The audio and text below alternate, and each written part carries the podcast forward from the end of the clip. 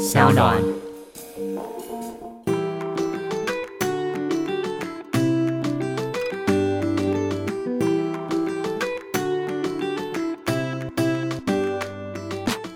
今天这一集呢，我真的是非常非常期待，我在家兴奋很久了，因为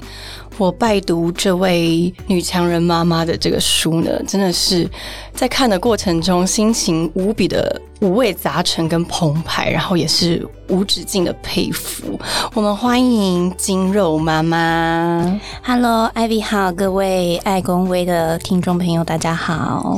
金肉妈妈，我觉得应该是一个非常代表性的女性指标，而且我真的是因为你之后，我才听到婚内独立这件事情。哦，真的吗？对，觉得你的这本书啊，《我爱我强大》，真的给我很大很多的不同的冲击跟新的一个。新的想法嘛？你可以跟我们先简单介绍一下这本你的新书。这本新书叫《我爱我强大》。那其实很多粉丝或者是新的读者朋友看到这本书的时候，会以为它只是一本就是非常女性主义的书，然后要不断的强调女人。至上的这件事情，但其实这本书它虽然是萦绕着我从很年轻的时候一直到最近的婚内的一些故事，但它其实是很多我们女人在成长过程里面，不管是面临到来自家庭教育的，然后来自社会环境的，来到工作职场的，甚至是后来你在感情婚姻里面的各种挫折。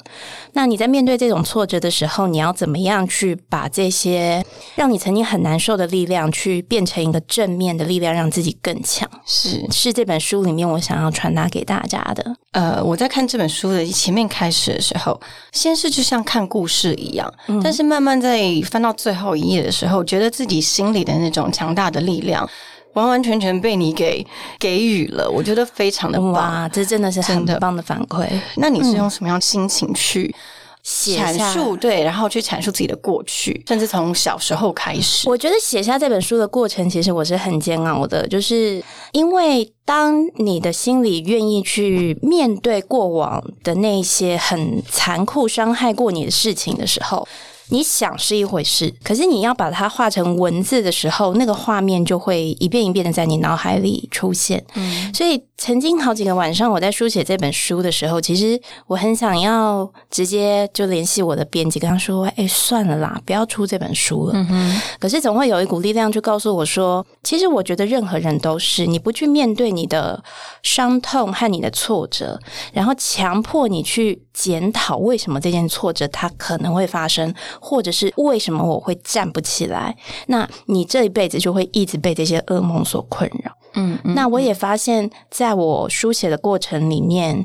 其实我是会得到很多的疗愈力量。那再加上你写出来之后，其实会有很多，比如说像是你刚刚的回馈，或者是会有很多的读者或粉丝因而得到一些力量的时候，其实会帮助我更加的。独立的、快乐的、幸福的活在这个世界上面。书写这本书的过程，你也是勇敢的面对自己，然后调整，让自己知道可以有更有自信的去影响未来。因为其实老实讲，我大学念的是新闻系，所以我毕业以后就一直在做媒体。因缘际会走到网络媒体，然后变成一个网红也好，或是健身达人也好，其实是因为健身这件事情。可是健身这件事情，你走到一段时间之后，你就会发。发现，就是如果你自己有在健身，你会发现健身它其实是非常强调身心灵的。就像我们有的时候我们做重训，有的人选择做瑜伽，有的人他就只喜欢跑步。可是你运动到一个程度之后，你会发现身心灵它必须是结合在一起。嗯，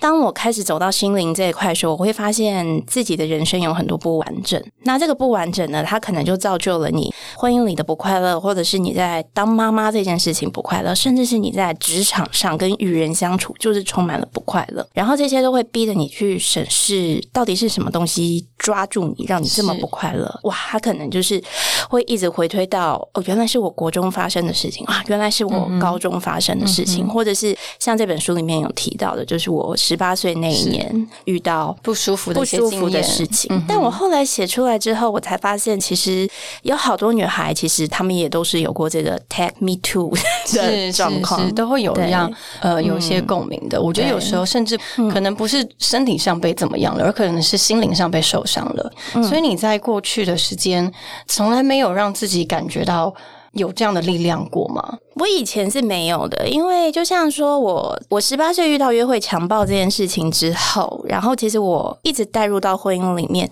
他其实这段伤口都会让我觉得自己是值得被践踏的，因为这件事情当初发生了以后，你不敢跟任何的人提起，然后再加上被这个对象后续又骚扰了，整个大学这些年都是被无名电话骚扰，他其实都是一直在贬损你自己，觉得你今天就是做错了什么事，你才。才会遇到这个事情哦。你是一个抬不起头的女孩，然后你不可以有自信，你不可以过你自己，因为你做过这种事情。我觉得人最可怕的事情是，有的时候那个情绪。和思想，它会跟那个事实有背离。创伤这件事情，它很可怕，是在于它会让你衍生出很多其他的情绪，然后去盖在很多的事实之上。就是你用别人的错，但是你在惩来惩罚自己，所以你后续可能对你自己失去自信了，然后你对人性的不信任，这些都是在你自己料想之外，甚至你没有意识，不知道你其实心里是受伤的。对，没错。所以是直到你在结了婚之后，才发现自己在。婚姻中的一些不自信，我在婚姻里面其实是非常不自信的，包含像我第一本书的时候是比较欢乐的书，就想到哇，我那个一百零一天就结婚嫁给我老公，然后很快成为妈妈这样子。我后来发现，我连闪婚这件事情其实都是源自于对自己的不自信，因为我很害怕自己会嫁不出去，我很害怕自己会没有人要。年轻吗？三十岁是一个非常合理合理的年纪，然后还有一点点这种外力指令会说，哎。哎，再不结婚，卵子那些啊，就是一些先天性的一些一些社会声音限制。那社会的声音，还有对自己觉得可能会嫁不出去这件事情，然后以至于那个时候遇到我老公，觉得他是一个哎外形是我很喜欢的样子，天秤座，对天秤座。因为我那时候真的很爱港星张耀扬，然后我老公跟他 一模一样，哎，非常非常像，我觉得好像，超像。而且他以前连那个发型，他就是留乌鸦哥的发型。他进来，我整个就想要唱那个。所以他你那时候是对他一见钟情，外表是外表是，然后但是后来经过一些相处，哎，这个男生好像还蛮正人君子的。比如说我喝醉酒，然后他把我架回家，但他是会很绅士的在旁边就等你酒醒，然后再顺便把其他的苍蝇打走这样子。所以后来就觉得这个人好像还不错，然后再加上跟他在一起的时候你是舒服的，因为你不会被管东管西。可是像台湾有的男生哦，他是除了黏。他还很爱管你，对吧？啊，我最讨厌就是有人会管我，这可能是我个性的问题。所以，哎，当我发现其实我跟他在一起是很舒服的时候，再加上那时候内心的孤单感非常非常的重，所以我就很快的跟他走入了婚姻。结婚登记的时候一百零一天呐，所以大概三个月，三个月。对，三个月从认识到谈恋爱到结婚，结婚三个月，真的很闪，超闪的。但你那时候的心情是什么？我觉得超开心的，爽！我的人生从此完整了。我是个公主，就像童话故事一样，公主王子要过着幸福快乐的生活。就是我们两个都有点反骨，我们是没有跟任何的长辈知会，我们就去结婚，就马上去登记，就登记了，然后就窝在自己的小租屋里面，就觉得我不需要什么钻戒，我也不需要有。什么豪华婚纱？那我这样子跟一个爱的人在小窝里，我们就很开心。那事实上，我们也是就这样很开心的谈恋爱式的婚姻，过了两年的时间，然后直到我怀孕。哦，两年之后就怀孕了。小孩生下来的那一刻开始体会到什么叫做真实人生。但是你在这两年内，你觉得你自己在扮演妻子的角色？我没有在扮演妻子啊，我就是在谈恋爱。我我们从结婚开始的时候，我们就互相有一个共识，是不要让彼此的父母和亲戚朋友去介入我们。老实讲，也是有点被双方的亲戚觉得你们就没血没泪。但后来其实我们我行我素久了，他们也就懒得理我们。所以其实我们到现在婚姻的阻力，完全就是来自于我们彼此之间。但说到底，其实婚姻本来就是彼此的事情，婚姻本来就是彼此的事情。当然，我没有这么聪慧会做这件事情，是因为那个时候我们刚结婚的时候。因为真的太急了，然后因为其实我是基督徒，是。只是现在没去教会，所以那个时候牧师就觉得哇，你们两个也太急了吧，所以就建议说你们要上一些婚前辅导。所以在婚前辅导的时候，可能那个牧师他也自己本身都是国外留学回来，他的观念比较新潮一点。他其实就有提醒过我们，就是其实婚姻就是两个人的事情，不要让双方的家庭还有你原生家庭的一些痛苦把它带进来，不然你们的婚姻会很辛苦。对，所以你跟他谈恋爱三个月之后，也谈了两年的恋爱，但是其实在这个之后，这个两年多的时间内，你们是夫妻关系的。那你自己觉得这样子闪婚的优缺点是什么呢？因为真的现在时下有非常多人，他们有不同的观念。有些人就是说，爱上这个人，我第一眼就知道了，我就是想跟他过一辈子，所以就可以跟他结婚。那有些人他会觉得说，我必须要好好的呃审视这个人是不是我真的可以终身一起走下去的另外一半。你自己觉得？我觉得闪婚这件事情，如果幸运的话，就是像我一样生了孩子再开始面对人生。嗯哼。那其实我是非常不建议的，因为你走了婚姻九年，你现在才会知道说，其实婚姻你既然是要走一辈子的事情，对方的个性其实不是你在闪婚的那段时间就可以了解的。对方的家庭，或是他有什么怪癖，或者是我们就讲回来，你自己本身都会有一些创伤，那对方可能也会有创伤，造成他个性的一些改变，是你可以容忍的嘛？因为这些事情不是你在一起两天、三天、两个月、三个月就可以发现的。我觉得有时候甚至是谈了好久的恋爱，也不一定会发现。没错，可能甚至要同居之后，或是真正在面对一些柴米油盐酱醋茶的时候，对，才会知道彼此的创伤跟彼此的一些需要去磨合的地方在哪。而且我觉得是需要磨合跟一起生活过，你们才会知道，当你们共同面对到一些挫折，或者是彼此需要检讨的时候，对方他是愿意跟你一起成长，还是他就是会回避他的错误？嗯哼，因为如果他是属于后者，回避错误的这种人，其实我都会建议女生。其实我这本书虽然最后是说我跟爸爸的婚姻是破镜重圆，我们现在很幸福，但其实我并没有鼓励女生，你如果在婚姻里遇到问题，你要死守那个婚姻，因为你要看对象。如果那个对象他真的就是一个。不愿意去面对自己犯过的错，然后他不愿意跟你一起去学习，那我觉得就赶快走吧，因为人生是很短暂的。你离开一个很不适合你的人，你可能下一个会过得更快乐，这绝对是的。就是不一定要这么的执着在那个地方，对要看人。那你觉得那样子的共同的特性是什么？就像你说的，他会跟你一起进步下去。那还有什么特质呢？我觉得看人这件事情呢，它是一个很深的学问，而且看人这件事情有一个很糟糕的，就是看。透了他，但你能操控他吗？那是另一回事。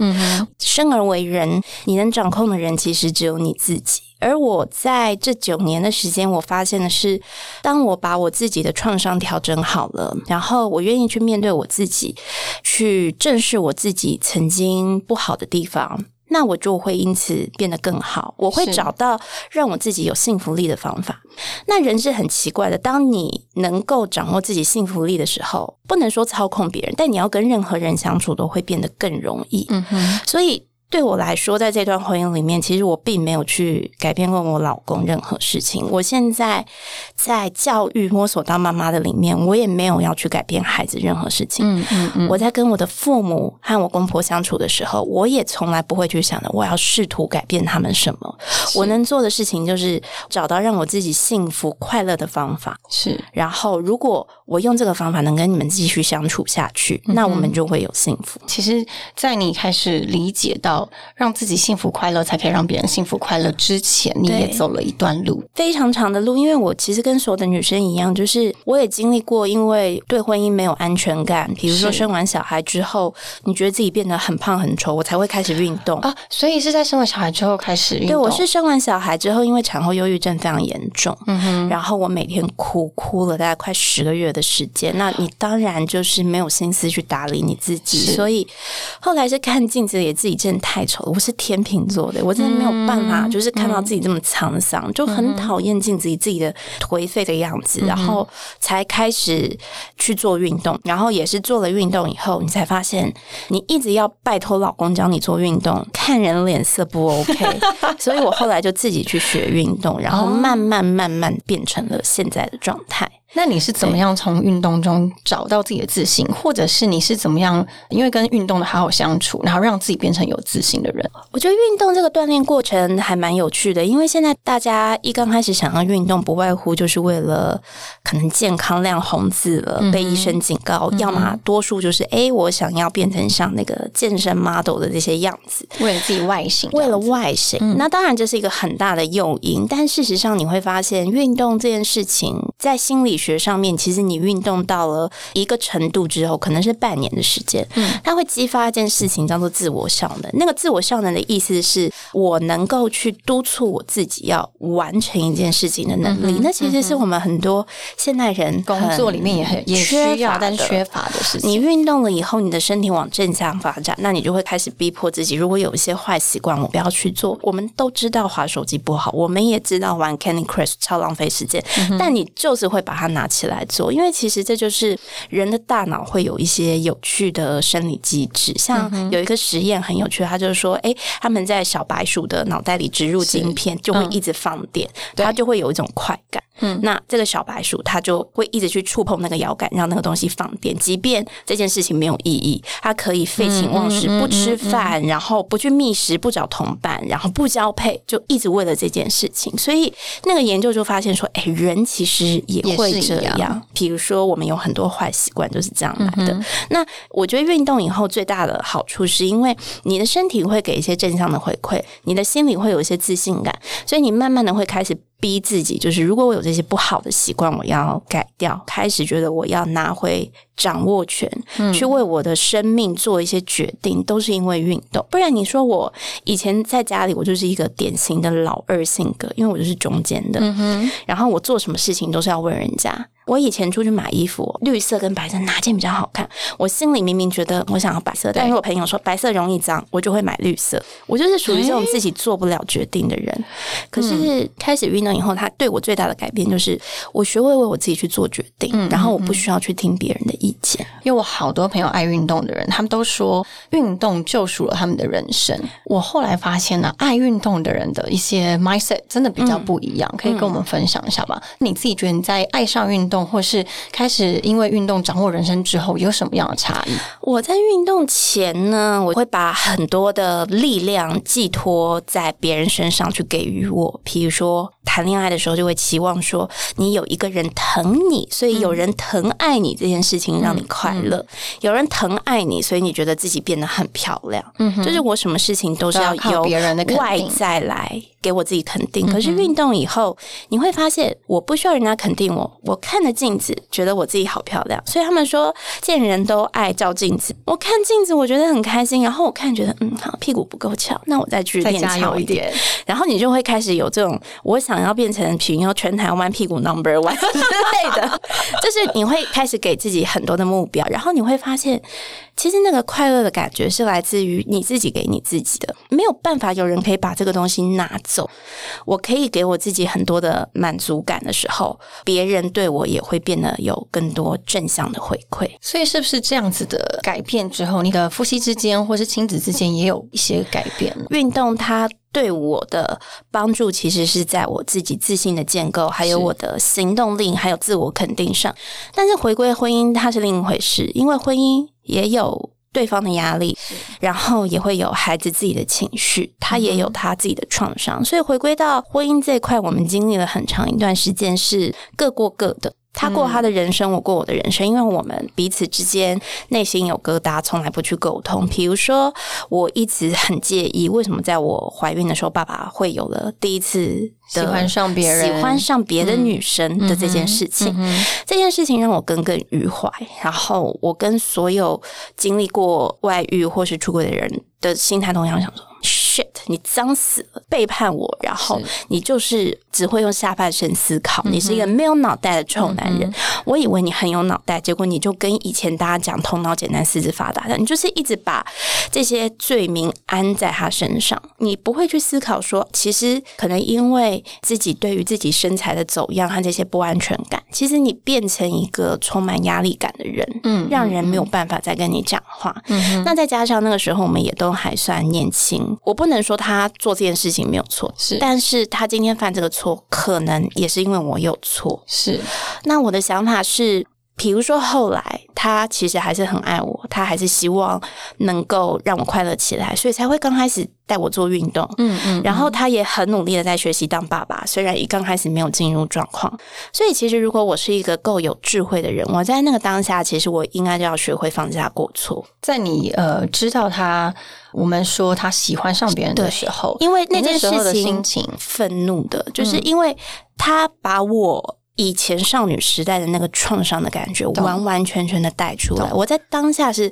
非常非常想自杀的，因为我想说，怎么又会遇到这种事情？我果然就是很没有价值感，你们才会这样子对我。我觉得自己的自尊是被踩在地上，而且甚至我觉得人有时候在低潮的时候，你就会想说，为什么我的朋友都会过得很幸福，就只有我这么碎？你就忍不住拿你自己跟别人看起来很幸福的生活做比较。我觉得这也是现代人在大家社群网络发达的时候会常犯的一件事情。你把别人的生活加在你身上，但你只看到好的那一面，就觉得为什么我没有？所以你那个负面的情绪会更加的高涨。嗯哼，那在这种状态下，你是不会去审视你自己的。嗯哼，所以在遇到这样的情况下，因为我相信非常非常多的夫妻关系里面、嗯都会遇到这样的问题，尽管不是真正的呃肉体上做了什么，可能很多人都是会甚至觉得他们夫妻之间的心灵完全都没有在交流了。其实很多是这样，我身边也有很多很多朋友是这样。那我觉得我们比较幸运的是，可能是上帝蒙了一个。变了一个化了妆的祝福在我们身上，就是让我老公发生中风这件事情。是然后在我们那个时候已经打算要好好的重修旧好的时候，然后我被逼迫要扛起所有的家务去照顾家里和照顾他，然后重新去审视我们的关系。嗯但是在这样的过程里面，其实我看到了很多的事情，比如说我们现在的关系是互换的，也就是我老公他变成一个家庭主主妇妇，嗯。然后呢，我变成一个在外面奔跑事业的人，嗯很像很多人家里，呃，妈妈在家里，然后爸爸在外面工作。对，然后我就会发现说，其实你在外面要扛生计压力是一件压力很大的事情，而对你来说，你家里的老婆、老公、孩子，其实他就是。一个安全的靠港。所以我每次回家的时候，其实我就只是想要想说说，因为我知道这里很安全，嗯嗯，我回家以后我就去想要放空休息。对，我觉得这一段很可爱哦。我那时候看到你这段写，我真的一直笑。我真的是最大的体悟，因为你知道天秤座的人就是爱恭维嘛，我没有办法忍受人家不跟我交流，所以以前我们最常发生争执，就是我老公回来的时候，他不跟我讲话，他在划手机做自己的事，嗯那再加上他有前科，我就会自己解读，你手机一直滑，是不是又在跟谁做什么？是。所以你才都不跟我有互动，所以我会一直逼问他，逼问到他觉得很爆炸，我还没有要放过他的意思。好，我后来有一天呢，当我变成这个在外面工作的人，回家以角色后。互换我才发现，我回家之后，其实我享受的就是你们在我旁边，但是我真的好需要一个安静的空。间，因为我不放空，我没有办法第二天再出去杀进杀出。我总不可能就是今天拍拍屁股养我自己就好，想说你们两个去喝西北风，不会，因为我爱你们，我对你们有责任心。对，正因为这样，所以我每天回家，我需要一个把脑袋清空的时间，而那段时间，我真的不希望你们来跟我讲话，包含我儿子都是。你说两位互相告状的事他们我真的觉得太可爱了。他们互相告状这件事情，真的会完全让我的那个地雷瞬间爆破。对，我就记得有一天我回家的时候，然后爸爸他就是冲过来就跟我讲说，奶诺今天功课又怎么样，联络簿又没带呢。然后奶诺就说我又不是故意的，然后怎样怎样。然后我瞬间其实那个时候我是有点失控，可以都闭嘴不要讲话吗？我很累耶，给我安静好不好？然后我就看到我老公的脸是委屈的，嗯，我那一刻就突然发现。为对方设身处地着想是这么的重要，真的，因为很多家庭主妇的妈妈们可能没有像金融妈妈有这个机会可以角色互换，所以他们可能一辈子都不懂得怎么样叫做你在外面工作打拼为家庭努力，回到家以后需要的是一个放松，然后家人在身边的感觉。但是因为你今天这样子的。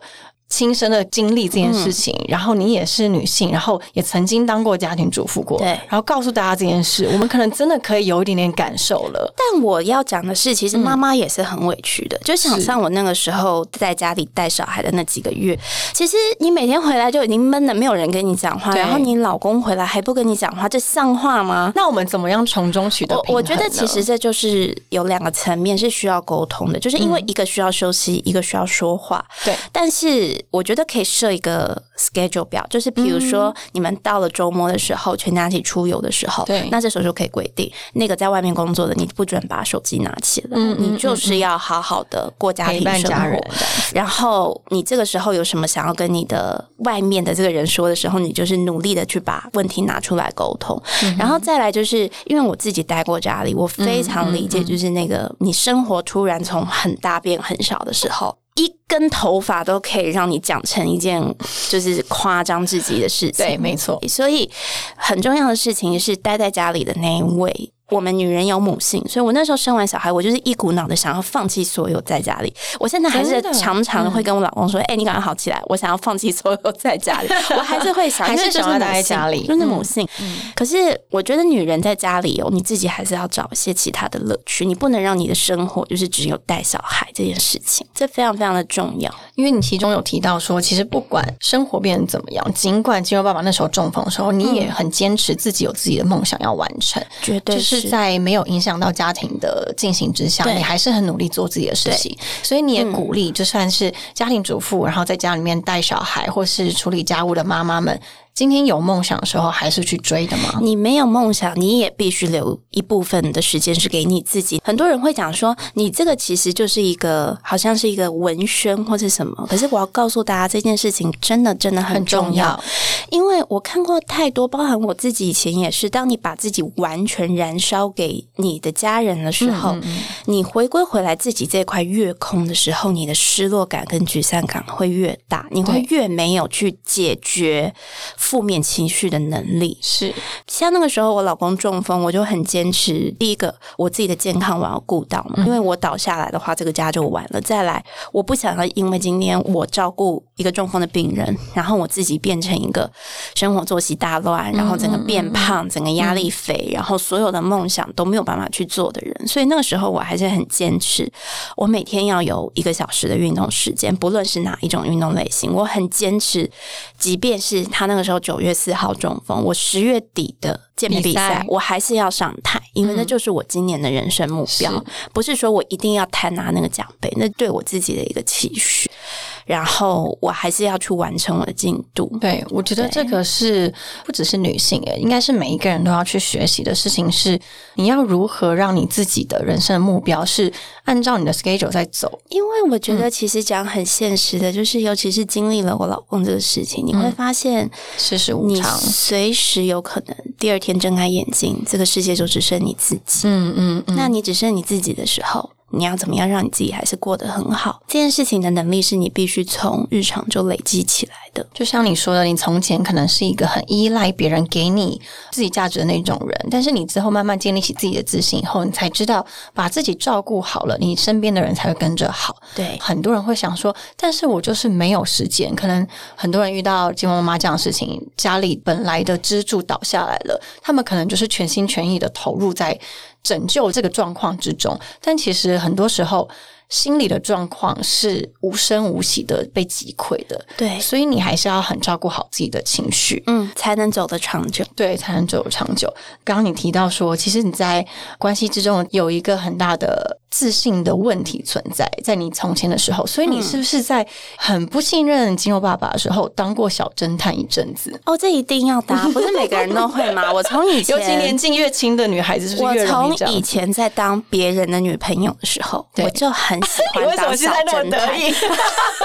不是，因为我真的觉得很好笑，很有趣，真的。但我觉得这是非常值得分享出来，因为呢，我们现在变成了母亲，很多母亲你也要养育女儿，真的，对对，所以一定要教会小朋友，就是或是教会我们自己。其实你不需要去窥探别人的东西，就是每个人都会有秘密啊，都会有他自己不完美的地方。那这个不完美的地方被别人知道了，他就会被无限的放大跟丑化。是那。关于当小侦探这件事情呢，我最大的心得就拿我老公事情来讲好了。他那个时候外遇之后，我当然就会当小侦探啊，因为我要检查，有嗯，对，我要检查你还会不会跟别人怎么样，你有没有再去找第二个、第三个？所以我会很惯性的把他的手机拿起来去检查。你在他面前吗？在他面前，或是他去洗澡，或是上厕所的时候，我都会偷偷检查。他其实知道，嗯，因为他也没有特别说要去改密码或是什么。但的确，一刚开始的时候，他会觉得很烦，然后你会去找那蛛丝马迹，然后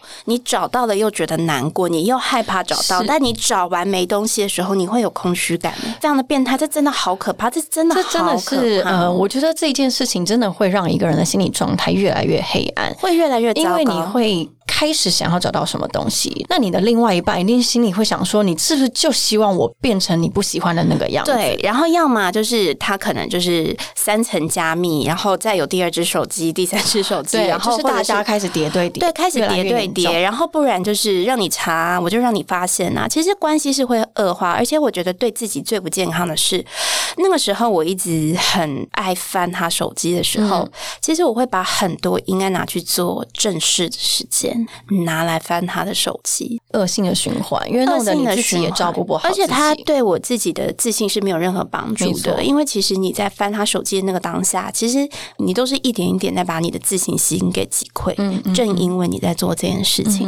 所以后来是有一天我意识到自己这样真的不健康，然后我逼自己说，我从今天开始，我不要再去。看他的手机，我们就停止这个事情。是，但当下其实一定会难过啊，你还是会手痒啊，然后你就像心里还是像之前一样很怀疑，很怀疑。然后你会想说，哎，可是我这样子不看了，那我怎么知道他做了些什么？嗯嗯。所以后来我发现，那个改变的点，倒不是说我不看他的手机，而是当我要有意识改掉这个坏习惯的时候，我为了让自己分散注意力，所以我把很多焦点放回自己身上。嗯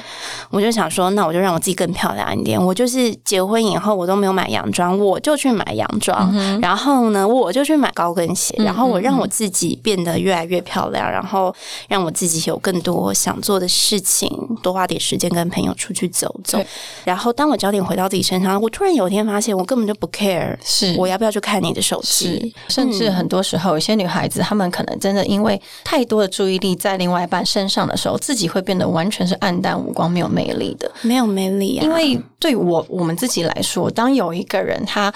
呃二十四小时都呃时时刻刻在盯着你的时候，你只会觉得说这个人就是一个多余的。我要再讲一个很黑暗的事情，是在这本书里面，其实我没有害怕去。面对我做过的事情，然后是你真的很勇敢。对，因为我觉得我跟我先生现在是幸福的，是然后我希望这样的东西能够传达给大家。所以其实后来我就是太过我自己了，以至于 就是我就喜欢上了别人，有机会去跟别人谈恋爱。然后在那一刻，其实我跟我先生的角色是互换的。他开始变成很喜欢去翻我的手机，真的，然后很喜欢翻我的电脑。然后他一回来的时候，就直问你今天是不是又。去了哪里？你干什么？因为他那时候觉得我怪怪的，然后他又抓不出一些什么。然后我瞬间在看这个男人的时候，其实你会有很多的心疼。但那个时候，因为我对这个婚姻，我们那个时候是走到，其实我们都没有去把彼此的过错拿出来谈。我从来没有原谅过他，然后他又很气我，一直在拿他犯过的错责备他，而不去看他现在很努力在这个家庭里面想要变好。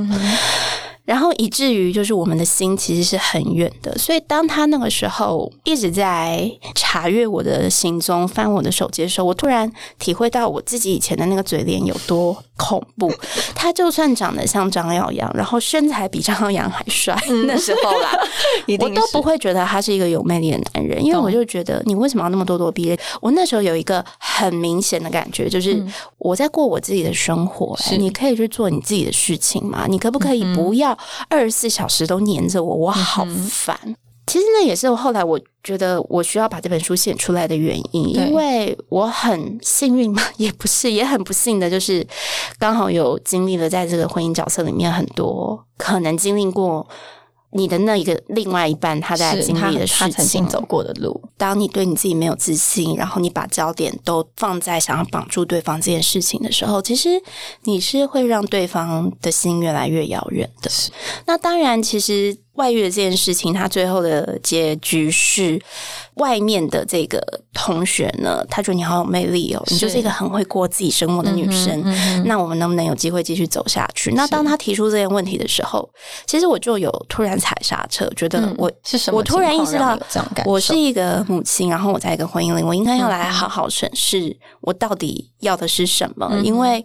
我今天可能做这件事情，也是有一半的心觉得我很气我老公以前对我做这件事情，然后他是有一点过火的，觉得我要去过我自己，嗯，把我。缺乏的那段时间找回来，就是有一点过火了。但在那一刻，其实我就问我自己说：我是爱我老公，还是我是爱外面那个人，还是我是爱我的小孩？结果所有的答案都不是。我发现我的答案是我最爱的人是我自己。所以我要选择一个会让我快乐。的事情是，而那个会让我的快乐的事情，其实是我的老公跟我的小孩，即便是我们有很多的问题没有解决，所以那是后来我们就决定把我们的过去找回来。其实你心底都会有个声音，你到底喜欢的、想要的是什么？可是你愿不愿意把所有的错去排开，只去看未来这件事情？嗯嗯，这一段算是金妈妈有在书中有分享的。当过去的事情已经是过去的时候，你勇敢面对以后，其实。不需要去不断的踏伐。那个时候，我们决定回来接纳对方的时候，金肉爸爸他也会偶尔就这样提出来啊，你那个时候还不是跟人家？其实我要很认真呢，就是我会跟他说，那已经过了，你可不可以不要再拿出来讲？因为你会让我觉得我对我的错很内疚。可是我现在想要好好的跟你们相处下去。那是不是在一个如何学习呃放下过去，或者是接纳自己，放眼未来？这一段是因为金融爸爸的中风这件事情，让你们学习到这一件事。因为其实我们本来都还在互相拔河，有的时候我会想到他的事，有的时候他会想到我的事，对对对，一定。然后，但我没有很想继续走，所以我们中间有的时候还是会有很多吵吵架、纷纷扰扰，然后直到有一天，他突然就把中风了。那是一个。如常的早晨送完小孩回来，但是他就突然倒下了。对他送到医院，你还不知道那是怎么一回事。嗯然后直到医生告诉你说，可能未来能够再恢复正常和走路，甚至只是走路只有三成的机会的时候，天哪！然后告诉说他现在要在加护，你要签起病危同意书，因为我们不确定他的那个栓山溶解剂打下去之后，他的血管阻塞会不会影响到他其他的地方。然后当你走到病房里面，只能跟他相处那两个小时。是他连你都认不出来的时候，你才突然觉得人的生命怎么可以这么脆弱？就是他是在弹指之间，然后萨诺斯有没有弹指之间，你的生命就会改变。嗯，所以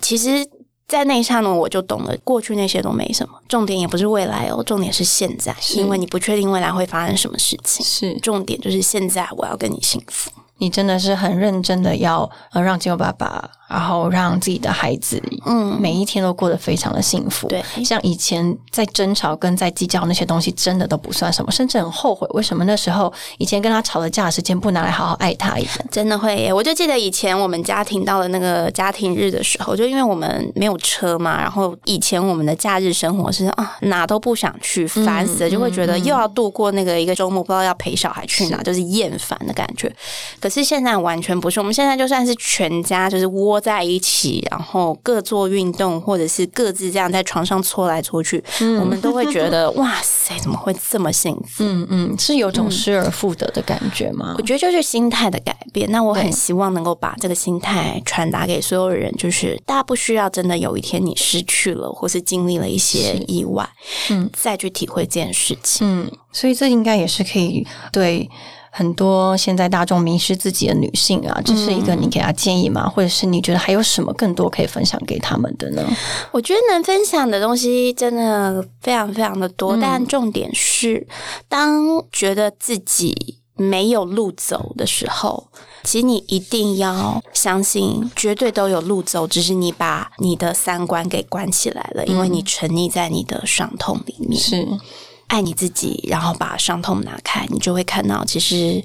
你在每一种状态里都有很多的出路可以走。是因为尽管像金庸妈妈，她其实呃从小到大经历这么多大家可能无法想象的事情，然后到其实应该是结了婚之后就是一个幸福的家庭啊，但是其实，在夫妻相处之中也有很多的困难要去面对。没错，那金庸妈妈经过金庸爸爸他中风的事情之后，家庭的关系有很大的改变。那她跟我们分享的就是，真的是要放眼未来，然后要知道真正幸福的就是当下一分一秒。没错，好、很感谢今天跟金庸妈妈聊了她在我爱我强大的新书之中跟我们分享的她的非常多爱人与被爱的故事。嗯，接下来呢是很多粉丝想要问你的问题。请来。呃，有人说在金庸爸爸中风之后，有没有觉得很无力、沮丧的时候？当然会有啊，最崩溃是什么？时候？就他认不出我的时候啊，我哦就想说的，是，然后还有跟你讲一些宇宙的东西的时候，对宇宙啊，然后那个船什么的，对对，就是他的那个整个脑神经的放电都乱掉了，对对对，但是他那个时候还是不忘讲他的甲虫嘛，对，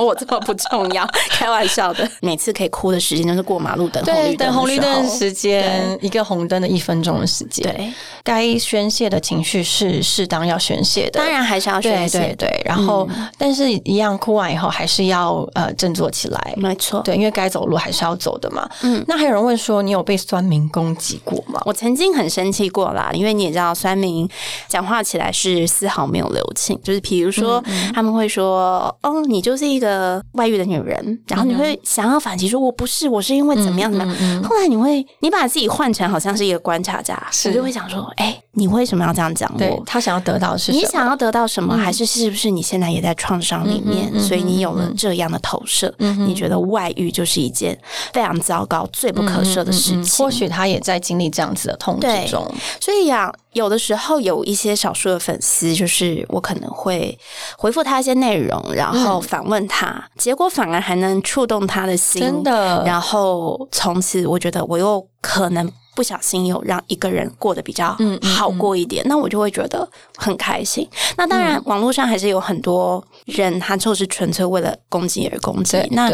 我觉得其实就是你要养成被讨厌的勇气嘛，是就是是这就是一个锻炼心智的方法。我也对